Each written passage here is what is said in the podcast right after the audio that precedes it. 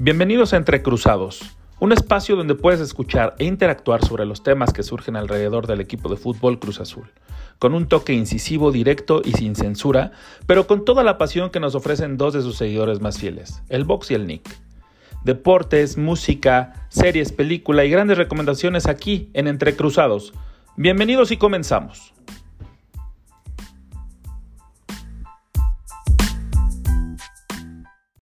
Bienvenidos una vez más, queridos aficionados, a este su programa Entre Cruzados, donde hablamos de todo y de nada también, porque finalmente este programa se hizo con esa intención de pasarla bien, de hablar de lo que sucede con nuestro gran equipo Cruz Azul. Y la verdad, estamos muy tristes por lo acontecido en el partido anterior contra Monterrey, pero antes de entrar en materia, déjenme presentarles a mi querido amigo de kilómetros y de tantas historias juntos alrededor también del equipo Cruz Azul, mi querido Vox. ¿Cómo estás? Bienvenido de nuevo a este segundo programa de Entre Cruzados. ¿Qué tal, Nick? Pues estamos un poquito tristes, ¿no? Por el desempeño del equipo. Eh, dejó mucho que desear. Hay muchas dudas de cara a la, a la, posible liguilla, que falta ver si entramos directo o, nos vamos por el, por el repechaje. Pero bueno, pues sabemos que así es eh, el azul eh, siempre dando unas de cal y otras de arena. Mm, vamos a ver qué pasa. Sí, la verdad, creo que nosotros ya estamos curtidos como afición azul a que nos hacen sufrir de más. Entonces, nosotros teníamos, creo, la esperanza de que en el partido contra Monterrey amarráramos la segunda posición de la tabla general. No fue así. Eh, nos sorprendió de, nuevamente el accionar del equipo. Volvió a ser ese equipo errático, ese hepático, ¿no? Digo, apático, perdón, este, con, con esa displicencia, con ese eh, juego cuando quiero, hoy no tengo ganas, ¿no? A mí la verdad es que sí me da esa impresión muchas veces de algunos elementos del, del equipo, obviamente no todos, y también el mentado bajón de nivel que todos los jugadores han pasado en la actual campaña y que se nota más a este final de temporada que la verdad no viene muy bien para el inicio de la liguilla porque podemos correr el riesgo de entrar a la reclasificación, cosa que no queremos porque se, significaría este, cerrar de visitante.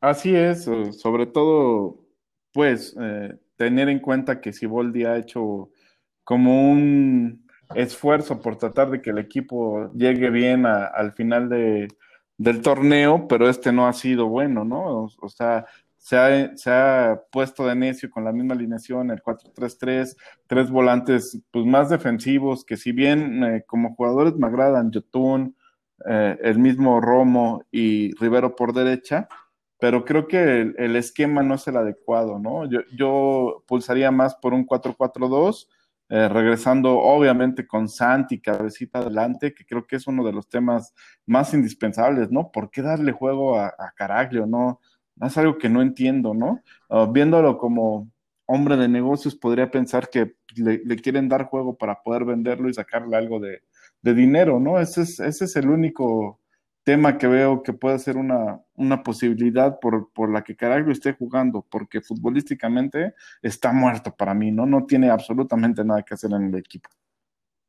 Y además cortas un proceso, insisto, de Santi Jiménez, que es un jugador joven, que venía haciendo las cosas bien y que no entendemos o no llegamos a comprender el hecho de que coma banca, ¿no? Porque finalmente lo eh, se vio en, los, eh, en, las, en las jornadas anteriores cuando hacía pareja con Cabecita, el equipo mostraba esa ofensividad, ese juego ofensivo, esa, ese temor para las defensas, que ahorita la verdad no estamos viendo absolutamente nada con Caraglio.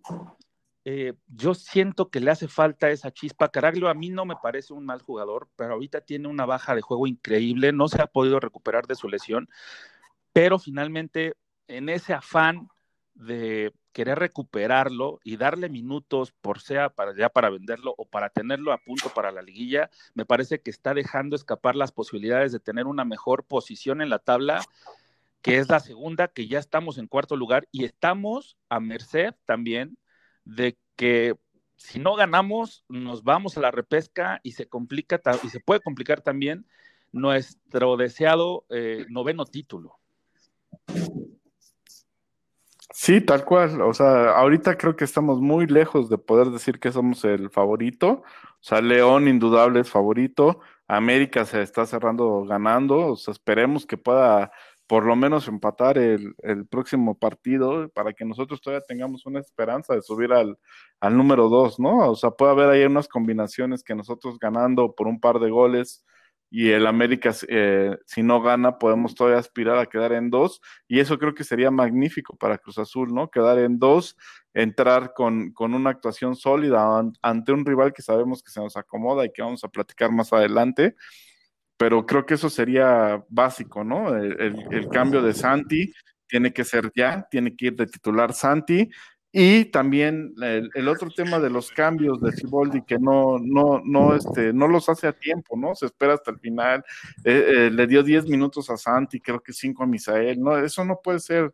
Debemos de, tener mucho más tiempo para cambiar los partidos en los jugadores clave, ¿no? Exactamente. Eh, a eso también iba, porque finalmente no entiendo por qué diablos, si está viendo que el equipo le están apedreando el rancho, como vulgarmente decimos, no hace los ajustes necesarios que el equipo requiere. O sea, si te están atacando constantemente, pues, carajo, entonces haz una modificación en ese momento para que ya no tengas ese peligro constante y al contrario, tengas el peligro del lado de la portería contraria, que es lo interesante, y es ese ajedrez, ¿no? El famoso ajedrez que todo mundo dice del fútbol, pero si Boldi siempre eh, lo hace después del minuto 70 y como bien dijiste, a Santi le dio 10 minutos, no se vio nada, incluso hasta puede llegar a provocar cierta molestia en, algunas zonas de la, en algunos aficionados, junto con Misael, que yo tampoco entiendo por qué darle 5 minutos si sabes que es un revulsivo que te funciona bien, 30 minutos al menos. Claro, y aparte Misael creo que iba a tener todas las ganas, ¿no? De jugar contra su ex equipo en Monterrey, donde no le dieron oportunidades y eh, o sea, está pasando lo mismo con Cruz Azul, ¿no? Eh, no hay oportunidades reales de trascender, ¿no? Creo que a Misael si le das 30, 40 minutos, haría algo que en el equipo no se está viendo, ¿no? Ese cambio de ritmo, ese encarar, esa gambeta, eh, todo, todo, lo que sabemos que tiene Misael y que puede llegar a trascender, lo pondría a disposición sobre todo del cabecita y del mismo Santi, ¿no? Que creo que nos está faltando generar muchas oportunidades ahí de gol, no solo es la parte de concretarlas, sino la parte de generarlas, ¿no? De, tener eh, variantes arriba, que, que, como digas, eh, como dices, se apedre el rancho, pero del contrario, ¿no? No de nuestro. Claro, esa es la, la necesidad y la urgencia y la demanda que nosotros como afición azul le, le pedimos a Siboldi y además, en mi particular punto de vista, creo que una ausencia que también ha creado como polémica porque tú no estás de acuerdo, yo estoy con esa disyuntiva de chance y probablemente tenga como más salida es eh, de Rafael Vaca, ¿no? Este gran contención que hizo mal en el partido contra Atlas porque regaló un penalti y con eso perdimos el partido. Y yo creo que le daba como esa solidez defensiva que ahorita no está teniendo el equipo, lo está haciendo espectacular los tres contenciones que tenemos ahorita, pero también no entendemos el por qué sentó a Vaca si venía funcionando bien esa dupla con Romo, ¿no? Que Romo también tenía esa salida mucho mayor a, la ofensiva, que ahorita lo está haciendo de manera espectacular, insisto, Rivero, pero que funcionaron muy bien esas duplas. Yo no entiendo por qué cortarlas. Entiendo que, por ejemplo, la de Lichnowsky, pues esa es como ya ni siquiera hablarla, ¿no? Con el Cata Domínguez, pero ahí está Pablito Aguilar que regresó de manera espectacular. Pero entonces, ¿por, ¿por qué cortar las otras dos? Santi con, con Cabecita y Vaca con, con, Romo. No entiendo ese afán de querer romper esas duplas que vienen funcionando y que lo venían haciendo bien. Bueno, en, el tema de Santi te apoyo 100%, en el de Vaca estoy totalmente desacuerdo, ¿no? Vaca se me hace un jugador que no pesa nada, que solo corre a lo, a lo bestia, a lo pendejo de, decimos en mi rancho, y no, no, no, no da pases eh, que trasciendan, ¿no? Eh, eh, se han puesto muchísimas estadísticas en Twitter de Vaca, donde concuerdo plenamente, ¿no? Los pases de Vaca siempre son hacia atrás, siempre son hacia Corona, siempre son hacia la defensa, entonces hacia adelante no aporta nada y creo que ahorita el, tema de Cruz Azul no es defensivo, el tema de, Cruz Azul es hacia adelante, cómo crear oportunidades, cómo sortear esas defensas que, nos han puesto en entredicho, ¿no? Y sobre todo Cruz Azul tiene una estadística brutal que es cuando se va abajo le cuesta muchísimo remontar, sobre todo estos últimos partidos, ¿no? Eh, casi siempre que Cruz Azul se va adelante como con Chivas, termina ganando los partidos. Eh, cuando se va abajo le cuesta una brutalidad y creo que es donde debemos de, apretar ahí a, a cómo hacer que haya variantes para cambiar e, esa disyuntiva de irse abajo y no poder ganar. Exactamente, la realidad es que tenemos cuatro partidos sin anotar gol. Si Cabecita no anota, Cruz Azul no funciona. Esa es la realidad actual de, de Cruz Azul. Y pues bueno, ¿qué te parece si nos vamos a una canción, mi querido Vox? Porque le queremos dedicar esta bonita melodía a nuestro querido Caraglio, que para nosotros es una piedra. Y para ello pusimos a disposición de ustedes y a sus oídos esta canción de Alice in Chains que se estrenó en su disco de Devil Put Dice on Us Here del 2013 que se llama Stone. Caraglio, esta es para ti. Un besito donde quiera que estés. Regresamos.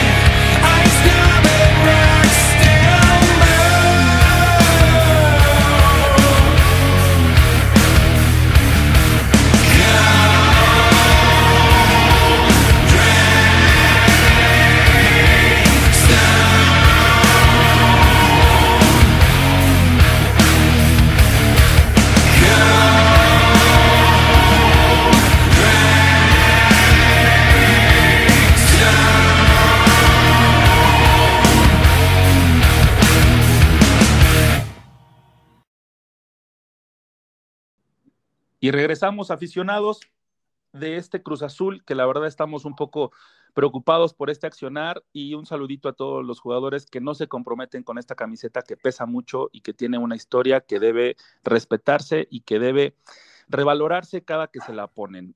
Eh, la verdad es que también hablando de, de nuestro equipo Cruz Azul y de su futuro, pues sigue Pumas. Pumas, un equipo que ha sorprendido a todos en esta temporada, que la verdad, honestamente, nadie esperaba que llegara con esa garra, con ese fútbol y con esos resultados que lo han eh, o que lo mantienen en los primeros lugares de la tabla y que se, se pinta para que sea un partido complicado, aunque la historia reciente nos dice que eh, Cruz Azul ha salido victorioso sobre el equipo del Pedregal. Mi querido Vox, ¿tú cómo ves el partido? Sí, mira, un partido muy, muy interesante. Este, creo que la fortaleza de Pumas está en su, en su delantera. Esa dupla Dinini con Carlos González, que son jugadores que han sonado muchísimo para reforzar a Cruz Azul. Eh, creo, creo que ahí es donde vamos a ver la clave del partido, ¿no? Vamos a ver también a Pablo Aguilar cómo, cómo está, cómo está su nivel real contra esta dupla y cómo se acopla con, el Cata Domínguez, ¿no? Prácticamente solo hemos visto un partido de, Cata y Aguilar eh, hoy día y creo que será una prueba muy importante ver cómo reaccionan ante esta delantera y eh, qué posibilidades tenemos eh, hacia el futuro contra delanteras de este, de este peso, ¿no? Y la verdad sí es una prueba interesante porque Pumas viene haciendo las cosas bien y lo viene demostrando semana a semana eh, recordemos que le quitó el invicto León en un gran partido de fútbol donde los de Coapa también, digo, los de el Pedregal, perdón, pero pues es lo mismo, ¿no? Es nuestra competencia, me da igual de donde sean. Eh, se vieron bien ante un equipo sólido como es León, la verdad, el gran favorito de todos.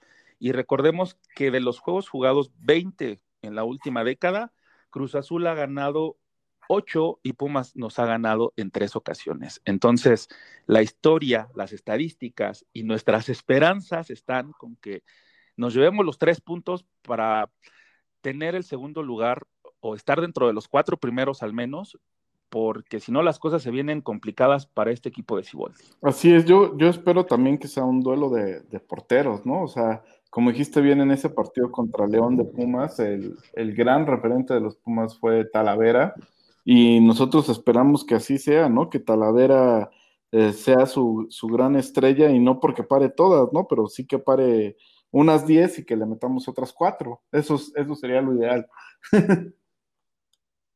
sí, porque finalmente significaría que despertó ofensivamente Cruz Azul y que estamos preocupando más en la portería contraria que nuestra misma portería y la verdad yo sí creo que Misael y Alexis deben de entrar de revulsivos al menos 30 minutos, si no, y si me apuras es más, hasta casi todo el segundo tiempo, porque las veces que han entrado se han visto bien los chamacos, eh, lo han hecho de manera espectacular y cambia mucho la ofensiva del Cruz Azul, se, se pone muy vertiginosa, ¿no? Se, modifica y es como este ataque rápido, letal y efectivo que no necesita de tantos toques laterales, sino que en dos, tres pases ya llegaron y ya están creando peligro. Entonces, esa es la, la diferencia que pueden marcar Misael y Alexis, junto con Santi y Cabecita, que deben de ser titulares sí o sí. Si Boldi entiéndelo, Santi, cabecita al frente, por favor, esta es la última llamada, porque eso también es preocupante que dice Siboldi que todavía hay tiempo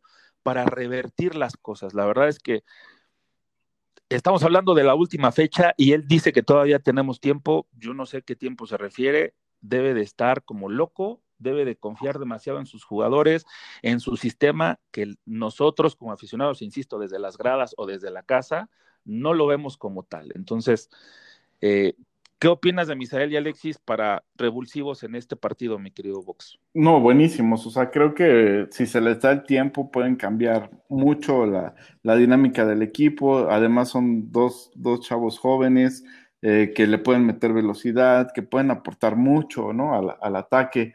Acá el tema que yo veo también es eh, cómo vamos a iniciar, ¿no? O sea, a mí me gustaría ver ese 4-4-2 y para el 4-4-2, pues yo veo que en el centro tienen que jugar de volantes Romo y, Rivero, y entonces abiertos estarían Orbelín y el Piojo, ¿no? Esto puede ser, eh, polémico, pero creo que el Piojo es el, hombre indicado para jugar por, como volante por, por derecha y Orbelín por izquierda.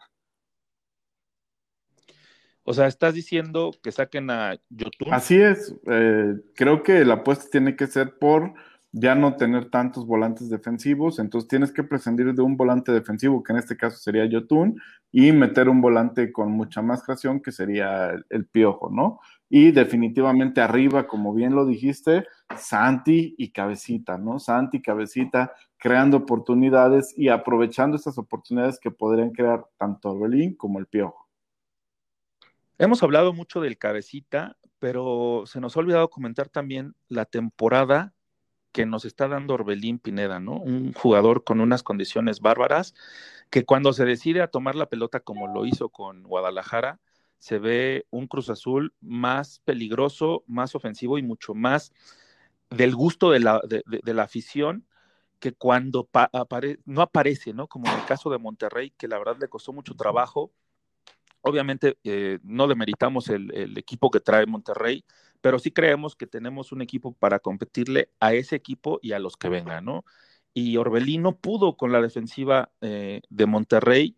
Esperemos que en este partido contra Pumas sea un partido más abierto, porque también hay que decirlo, Monterrey le, le, aprendió muy bien a Querétaro y a los equipos que le ganaron a Cruz Azul, metiéndose muy bien atrás y saben perfectamente que esa formación o ese estilo de juego le, cuesta mucho trabajo a Cruz Azul. Entonces ahí es donde gente como Orbelín Pineda, como el Piojo, como el mismo Misael, como Alexis, eh, deben de demostrarse y de generar las oportunidades más claras para que Santi y Cabecita lo tengan un poquito más sencillo y se sientan más acompañados, porque de repente Cabecita está muy solo adelante, a pesar de que está Caraglio en la cancha, no se ve un acompañamiento que, que, funcione o un acompañamiento real y que nos convenza a todos los aficionados. Así es, tal cual lo dices, creo que hace falta mucho eh, que, que, se vea que eh, no está tan partido el equipo, ¿no? Porque hay una parte donde los tres volantes defensivos contra los que están adelante eh, quedan muy separados, ¿no? Y eso lo, lo le pesa mucho a Orbelín, entonces creo que sí debe ser un, partido donde se juegue el 4-4-2 y se acompañe mucho más a Cabecita y a Santi. Y otra cosa, y otra de las noticias que tenemos es que se, se reinstala la Copa CONCACAF Champions League, la CONCACAF Champions, y tenemos un partido pendiente que no pudimos jugar debido a la pandemia, cuando todo esto comenzaba por allá por marzo, contra Los Ángeles Fútbol Club, equipo de, Carlos Vela, que todo el mundo sabemos que está haciendo las cosas muy bien y que es un gran jugador, y que todo el mundo nos estábamos sobando las manos porque esperábamos ese partido que, eh, no sé, se, se pretendía como uno de los, o se mostraba como uno de los juegos más este, memorables de, esta Conca Champions. No fue así debido a la situación que todos conocemos, pero ya tenemos fecha y es el próximo miércoles 16 de diciembre que de, de, ganarle a este equipo de Los Ángeles, que yo creo que si volvemos a retomar ese nivel no tenemos ningún problema de pasar sobre Los Ángeles Fútbol Club y podemos encontrarnos al América en semifinales. Entonces, eh, es interesante porque nos daría otra, otro título, otra oportunidad de vengarnos de ellos y dejarlos en semifinales y de recuperar ese trono que Cruz Azul es uno de los grandes dominadores de esta copa. Así es, lastimosamente pues nos vamos a perder como aficionados poder a, ver a Vela en el estadio en vivo que hubiera sido, que aseguro, un lleno en el Azteca, ¿no? Ese partido del, Galaxy contra Cruz Azul. Sin embargo, pues eh, se va a dar, lo vamos a poder ver por televisión y creo que será importantísimo que lleguemos eh, con un buen torneo, si llegamos con el título entre las manos de la liga, imagínate. Entonces, eso creo que podría ser totalmente diferente cómo terminemos el torneo de liga para ver qué podemos hacer en la CONCACAF. Inclusive creo que la continuidad de Ciboldi puede estar en duda, ¿no? Si nos echan a la primera de cal en la liga, eh, no dudaría que la, que la nueva directiva piense en otros aires, ¿eh? Sin duda, porque le han dado todas las oportunidades y todo el equipo a Siboldi y a pesar de que el equipo ha, estado con un gran nivel en este 2020, eh, pues si no tienes, si no lo concluyes con copas, con trofeos o con títulos, no hay cómo eh, solventar un proceso que ya está dando las últimas. Y mi querido Vox, ¿qué te parece si vamos a canción? Perfecto, Nick. vamos adelante. Este, creo que vas a poner una, una nueva rolita de ACDC. Por favor, dinos con qué vamos. Sí, ACDC nos sorprendió este 2020 con Shot in the Dark, que es su última canción, y la verdad a mí me gustó mucho porque regresa ese estilo clásico que tienen estos australianos y esa guitarra que es, bueno, que es de las que más hemos disfrutado. Espero que ustedes lo disfruten igual, así que regresamos después de Shot in the Dark con ACDC.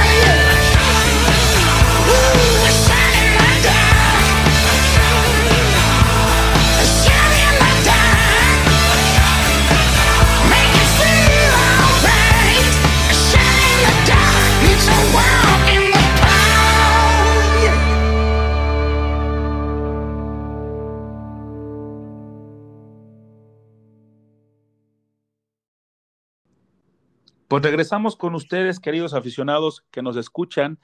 Y hablando de fútbol, pero de otras latitudes, tenemos el reporte de que Barcelona, nuestro Barcelona, mi querido Vox, no levanta en la liga. Así es, digo, eh, parece que, va a ser una temporada larga, ¿no? Eh, se empató este fin de semana en, en, la liga española y pues el Madrid empieza a tomar una ventaja importante, ¿no? Eh, tenemos que ver que, cómo evoluciona este Barcelona, que si bien en la Champions está, está dando buenos resultados, en la liga nada más no da, no da la suya, y tanto el Atlético como el Madrid parecen que empiezan a tener buenas temporadas en la liga, ¿no? Entonces, si, como sabemos, los puntos en la liga española valen muchísimo, y los, los puntos que dejas escapar ahorita, al final es muy difícil que los puedas recuperar. Entonces, ahorita ya hay una ventaja importante. Además, súmale que el Barcelona no jugó dos partidos al inicio de temporada.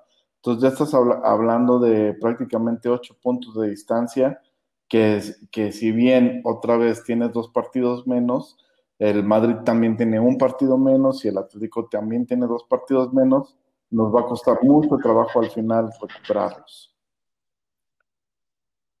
Y es que es preocupante que en este inicio de temporada el Barcelona esté ocupando la posición 12 de la tabla con 8 puntos únicamente, muy lejos del primer lugar que es la Real Sociedad con 17, que también está sorprendiendo, porque el Madrid sabemos que es un constante que está ahí en los primeros lugares, está en segundo con 16 y después lo, lo acompaña Villarreal con 15 y el Atlético con 14.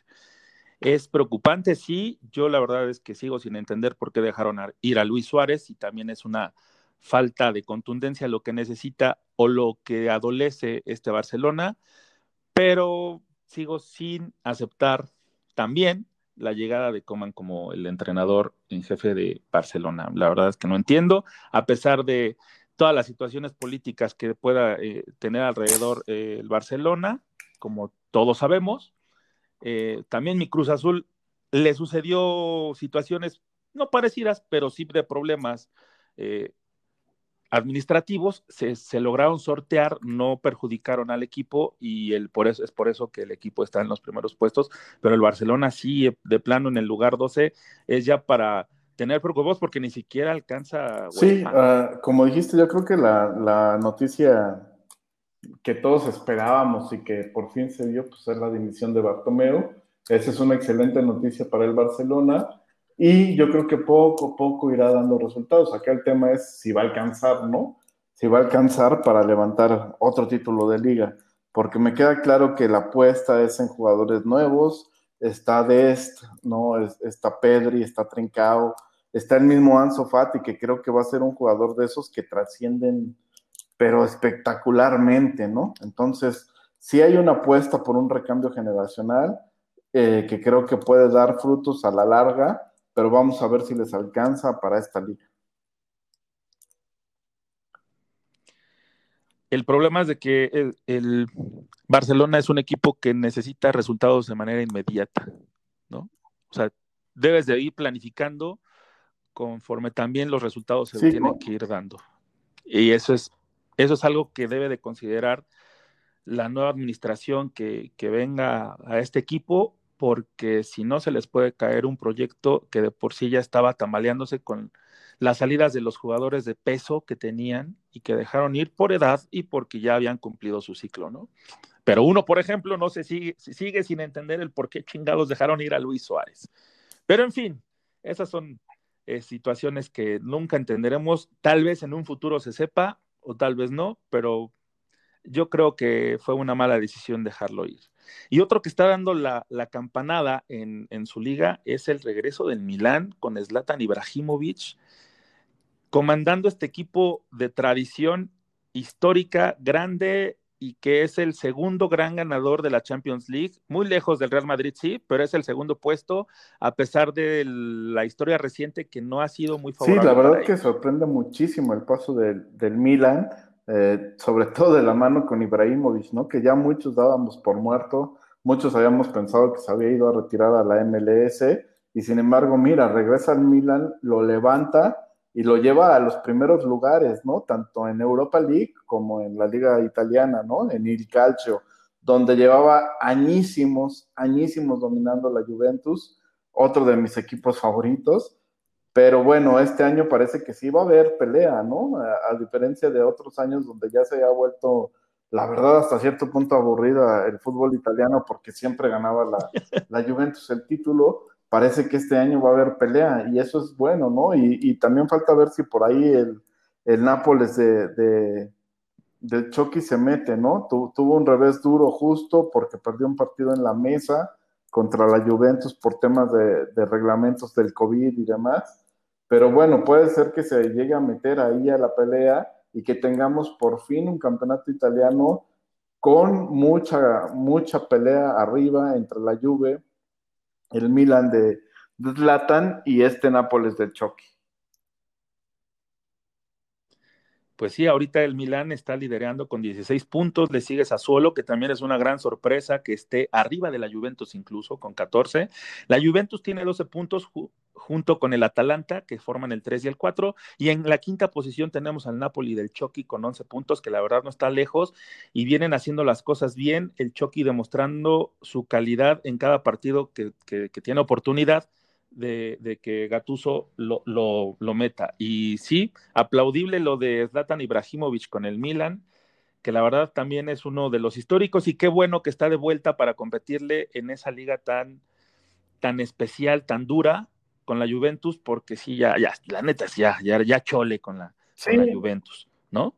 Y pasando también a temas de fútbol internacional, ¿qué pedo con la Champions Express League, mi, hermano? Porque la verdad, son partidos que la semana pasada estábamos en partidos, en esta semana tenemos partidos, creo que hasta este, los días de guardar ya tenemos partidos de Champions, o sea, es todos los días ya casi partido de Champions League, esto es una locura. Yo la verdad ya no puedo con tantos porque pues este sí, la hay verdad es que hay mucho fútbol que ver entre semana y bueno, aquí a diferencia de en la liga, el Barça va perfecto, 3 de 3, el Madrid le está costando en la Champions, si bien ganó, le pudo ganar al Inter, todavía se viene otra jornada donde si no gana, aguas, ¿no? Aguas, porque ahí se puede quedar de último lugar de su grupo y ya nada más con dos partidos por, disputar. Creo que esa es la, la, máxima sorpresa. El Paris Saint Germain también perdió y también le está costando. Entonces, el París también, si no gana el que sigue, aguas, también se puede quedar fuera. De ahí en fuera, pues los, todos los favoritos están ganando, ¿no? El, el Bayern, el Atlético,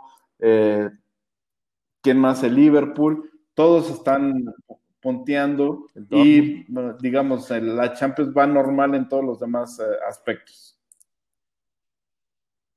Sí, porque también es sorpresivo que el equipo impronunciable del Mönchengladbach haya goleado el Shakhtar como local que, viene en primer lugar en este grupo B de locos, de locura, porque tiene al Monster en primer lugar, tiene en segundo lugar al Shakhtar, en tercero al Real Madrid y en, el fondo está el Inter. Uno hubiera pensado que sería el uno Real Madrid, el dos el Inter y los otros dos puestos que se los peleen los otros dos equipos.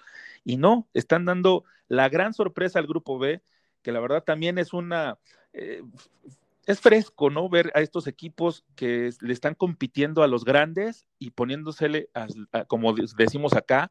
Sí, y a mí me encantaría ver que, por ejemplo, el Inter la siguiente jornada le ganara al Madrid, van a jugar en Milán, eh, pues es un resultado muy viable y ahí el Inter sube a tercer lugar, el Madrid se queda en último y el Monge, el Monge, no sé qué, puede quedar de, primero con, con ocho puntos, ¿no? Y entonces sí, agárrate que el Madrid se, viene una crisis importante si no califica en Champions, ¿no? Como crisis que se está viviendo en la NFL, cambiando ya de, temas y temas escabrosos, que se te viene un partido complicado para tus Cowboys contra los Steelers, que vienen invictos, que vienen engrandecidos y que son Sí, ahí ya como, como, buen cowboy, la verdad es que todo lo que esperamos el domingo es que no sea una humillación histórica, ¿no? No hay ninguna posibilidad de ganar ese partido, de verdad, va a, va a jugar de titular el quinto corebar Copper Rush, entonces imagínate, ¿no? O sea, si tenemos yardaje positivo ya es mucho, y solo esperemos que no sea una humillación histórica, que la, que la derrota sea por poco.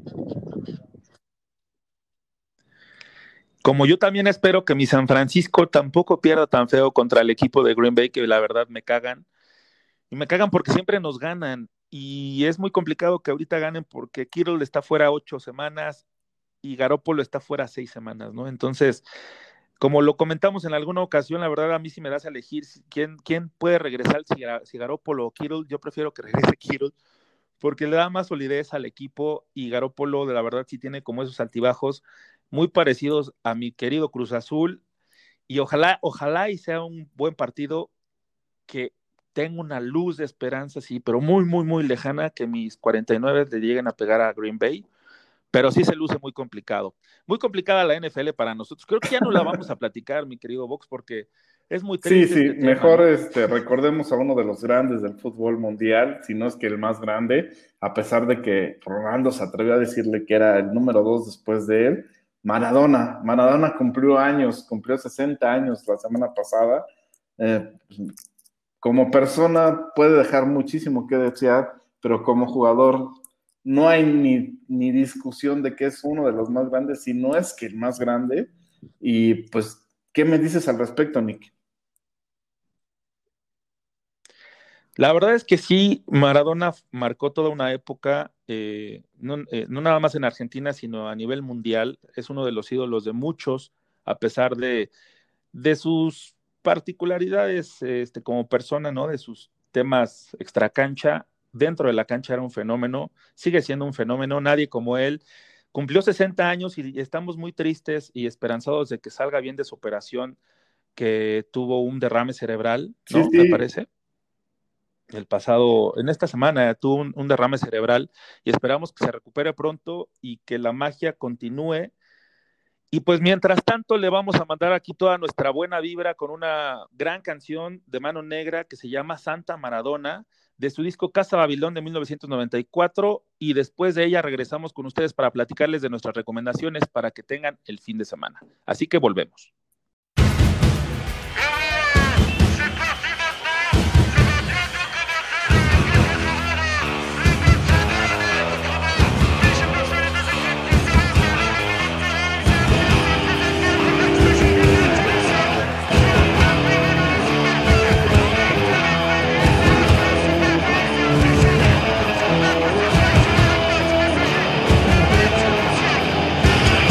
Champion des mondes de football, devenir champion des mondes de football, devenir champion des mondes de football.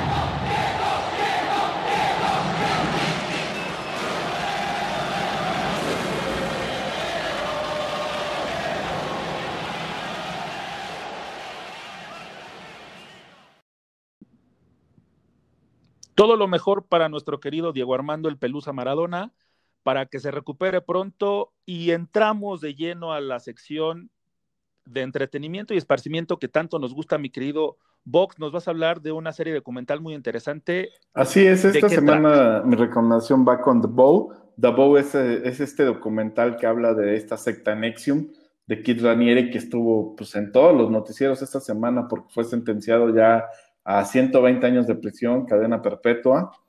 Eh, aquí eh, se nos narra cómo eh, Kid Ranieri envolvió a todo su séquito a, llevarlos a este pues, submundo, vamos a llamarle, de Nexium, donde se les lavaba prácticamente el cerebro a tal grado que las mujeres llegaron a tatuarse su, su nombre, sus iniciales en, en, la pelvis y a convertirse en esclavas sexuales de él. Es una super serie, súper recomendable, que les va a hacer entender mucho de por qué eh, Nexium fue este fenómeno social que se presentó y donde juega un papel importantísimo Emilio Salinas, donde es otro tema de discusión ver qué tan culpable es también Emilio Salinas y la hija de los Junco, de los dueños del Reforma, que formaron una parte importantísima de Nexium aquí en el capítulo México. Véanla, no se la pierdan. Santo Cristo de Jesús sacramentado. Ojalá que tengan esa oportunidad de verla. Es una sola temporada, ¿no? Sí, o sea, la, este, temporada que, que, está ya, digamos, disponible es una sola, aunque se rumora que va a haber una segunda parte. Órale. No, pues está bueno el chisme, así que hay que ver The Bow. La pueden encontrar en HBO y es una producción del 2020. Yo les voy a recomendar una película de terror que todavía cabe, ¿no? Apenas este el lunes pasado fue eh, Día de los, de los Difuntos, Día de Muertos, y yo me di a la tarea de disfrutar Midsommar, El terror no espera la noche, que la pueden encontrar en Amazon Prime y es dirigida por Ari Aster, este director que ha renovado el género del terror como tal, con películas como Hereditary, El legado del diablo, en 2018, que a mí me sorprendió muchísimo porque yo esperaba mucho más de, esa película y de repente fue un...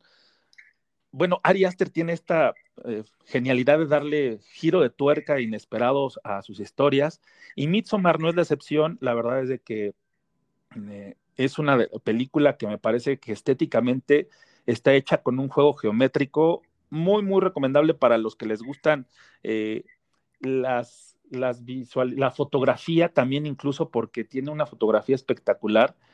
Las actuaciones también son eh, sobresalientes de Florence Pugh, Jack Raynor y Will Poulter. Y la historia eh, se basa en que unos chicos de, de Estados Unidos, unos gabachitos, se van a un fin de semana, bueno, a un viaje a Suecia invitados por uno de sus amigos que estudia aquí, un sueco, los invita a su pueblo natal donde entran como a este tipo de secta de como de comunidad hippie, ¿no? Que nos remonta a esa a esas épocas de los 60 donde hacían comunas y tenían entre ellos absolutamente todo lo necesario para subsistir. Bueno, ellos entran a este mundo con las religiones y creencias suecas, donde Ari Aster es tan inteligente que nos lleva y nos envuelve de tal manera que nos sorprende. Tal vez para mi gusto es mucho mejor Hereditary en el tema del terror, pero Midsommar no demerita, así que lo pueden encontrar en Amazon Prime, insisto. Dense chance, dense oportunidad, abran su corazón y chequenla porque la verdad está muy bien hecha. Y otra de sí, la otra serie que, que terminé de ver apenas hace unos días se llama Lovecraft Country. Esta es una producción también de HBO, es una producción de estas de ciencia ficción tipo, eh, ¿qué, se podrá decir? Es, de estas nuevas series que están eh, poniendo un rasgo de racismo sobre la mesa. entonces los protagonistas son obviamente de raza de color. Hay mucho de en contra de, todo lo que es el, el poder blanco digamos, y muchos de estos eh, animales fantásticos, tipo los que saca del toro en, sus películas.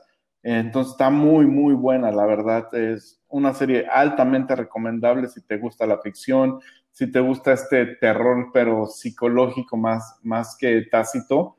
Y eh, donde podemos ver también la mano de los productores, que es J.J. Abrams, eh, productor eh, que se dio a conocer por Los y que después fue de las estas últimas películas de la trilogía de, Star Wars.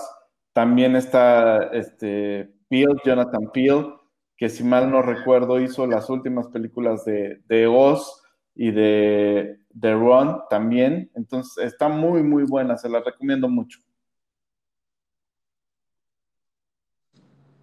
Y otra de las películas que me chuté el fin de semana es Siniestro. Y me la chuté porque en redes sociales aparece que un estudio mostró que esta película era la más terrorífica de la historia porque metieron a una gente, les conectaron equipos de monitoreo de frecuencia cardíaca y Siniestro fue la que provocó un mayor salto en la frecuencia de, de, los asistentes, de los que estaban viendo esta gran película, al pasar de los 65 latidos por segundo a 86, lo que equivale a un aumento del 32%. Cabe mencionar que esta película es dirigida por Scott Derrickson, la encuentran también en Amazon Prime y es una historia de un escritor de, ciencia ficción, de terror, bueno, no es ciencia ficción, es de, de, de, crímenes reales, pero que los documenta y los pone en libros y que su último gran éxito fue hace 10 años. Y le gusta mucho eh, involucrarse tanto en las historias que en este caso se va a vivir a la casa de una familia que fue asesinada eh, cuatro elementos de su familia y una de las de las de los pequeños desaparecidos y ahí se desarrolla toda la historia. La verdad es de que sí es interesante. Mm, no me gustó tanto el final, he de ser sincero, pero sí te, te mete dos que tres sustos de esos muy comunes eh, cuando que, que aparecen de repente las cosas en la pantalla y que obviamente te hacen saltar. Este director también es conocido por las películas como El exorcismo de Emily Rose, Líbranos del mal, una gran película de terror, esa sí me gustó para que vean, junto con la de Emily Rose, que también era en la escena donde está el granero, es la, mejor escena de esa película. Eh, también es famoso por dirigir Doctor Strange, esa película de Marvel, sí, exactamente esa.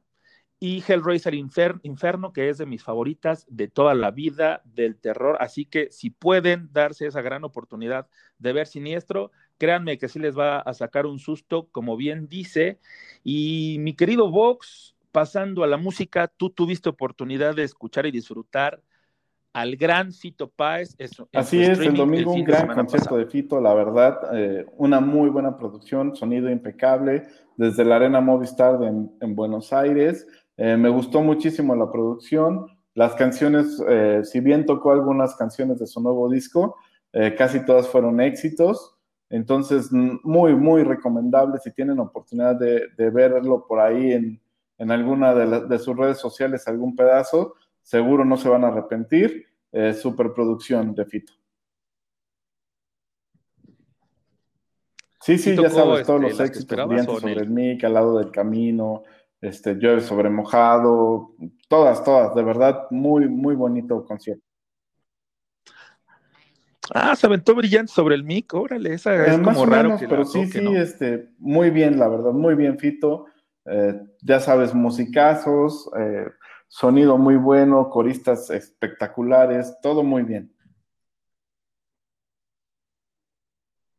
Y otro que está estrenando música es mi querido Rob Zombie, gran director, pero también gran músico, con un bozarrón impresionante. Nunca, nunca he tenido oportunidad de verlo, eso sí, pero es de los que siempre, siempre, siempre se me antoja verlo.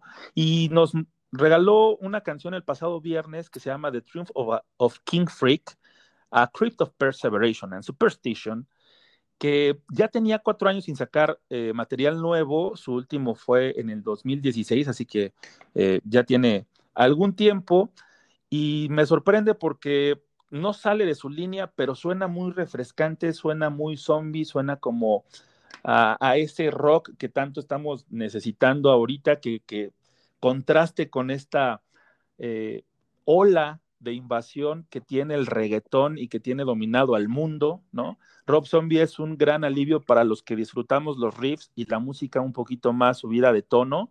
Así que gran recomendación, búsquenla en sus plataformas digitales de confianza. Rob Zombie, The Triumph of King Freak. Y otro de los grupos favoritazos de sus servidores, de estos dos servidores que tienen hablándole a usted, es Rage Against the Machine, que estrenó por fin en todas las plataformas digitales el The Battle of Mexico City de aquel lejano 1999, que para mí es un discazazazazo y es un documento sonoro importantísimo que es más, debería de ser hasta Así obligatorio. es, en las tal cual lo dices, ¿no? Es, ¿o es un documento, como bien lo dices, que rememora aquella legendaria presentación de Rage Against the Machine en el anexo del Palacio de los Deportes. Recordemos que no fue adentro del Palacio de los Deportes, sino fue ahí como en el estacionamiento donde se armaban algunos conciertos en un bodegón que, que existe, creo que hasta la fecha, ahí al- en un costado del palacio. Y pues ahí se, se hizo un desmadre total. Recuerdo aquel concierto fenomenal eh, encabezado por Zac de la Rocha, donde pues tembló, tembló el estacionamiento del Palacio de los Deportes. Y es que desde Testify, que inicia con este travesía musical, hasta terminar con Township Rebellion de, de Rage Against the Machine, es un documento y que pasa por, o sea, repasa toda la historia musical de esta gran banda con Sleep Now in Fire, Come Like a Bomb, People of the Sun, Bolts of on Parade, o sea, no, bueno, podemos hablar de todas las canciones, ¿no? Pero es un, es un mazazo directo a la jeta, así tal cual, lo que mostraban estos originarios de, Sí, de así Los es, Ángeles. de Los ¿no? Ángeles. ¿Sí eran de Los Ángeles o no? Con esta gran guitarra que nos hace recordar que todavía hay esperanza en la humanidad, porque son grandes músicos, son grandes eh, exponentes de un rock que cada vez se hace menos. Insisto, tenemos que recuperar un poquito de terreno y qué bueno que sale en estos días este documento musical. ¿Y qué te parece si Claro que sí, vamos con, ese, Killing in the ¿no, mi Name of de este discazazazazazo. Vamos con The Killing in the Name of y nosotros nos despedimos y esperamos que les haya gustado esta segunda emisión de Entre Cruzados y los esperamos el próximo jueves en otra emisión más, esperando ya tener la clasificación en la mano y con más noticias, más recomendaciones y más música para ustedes. Así que nos vemos el próximo jueves y aquí los dejamos con Killing in the Name.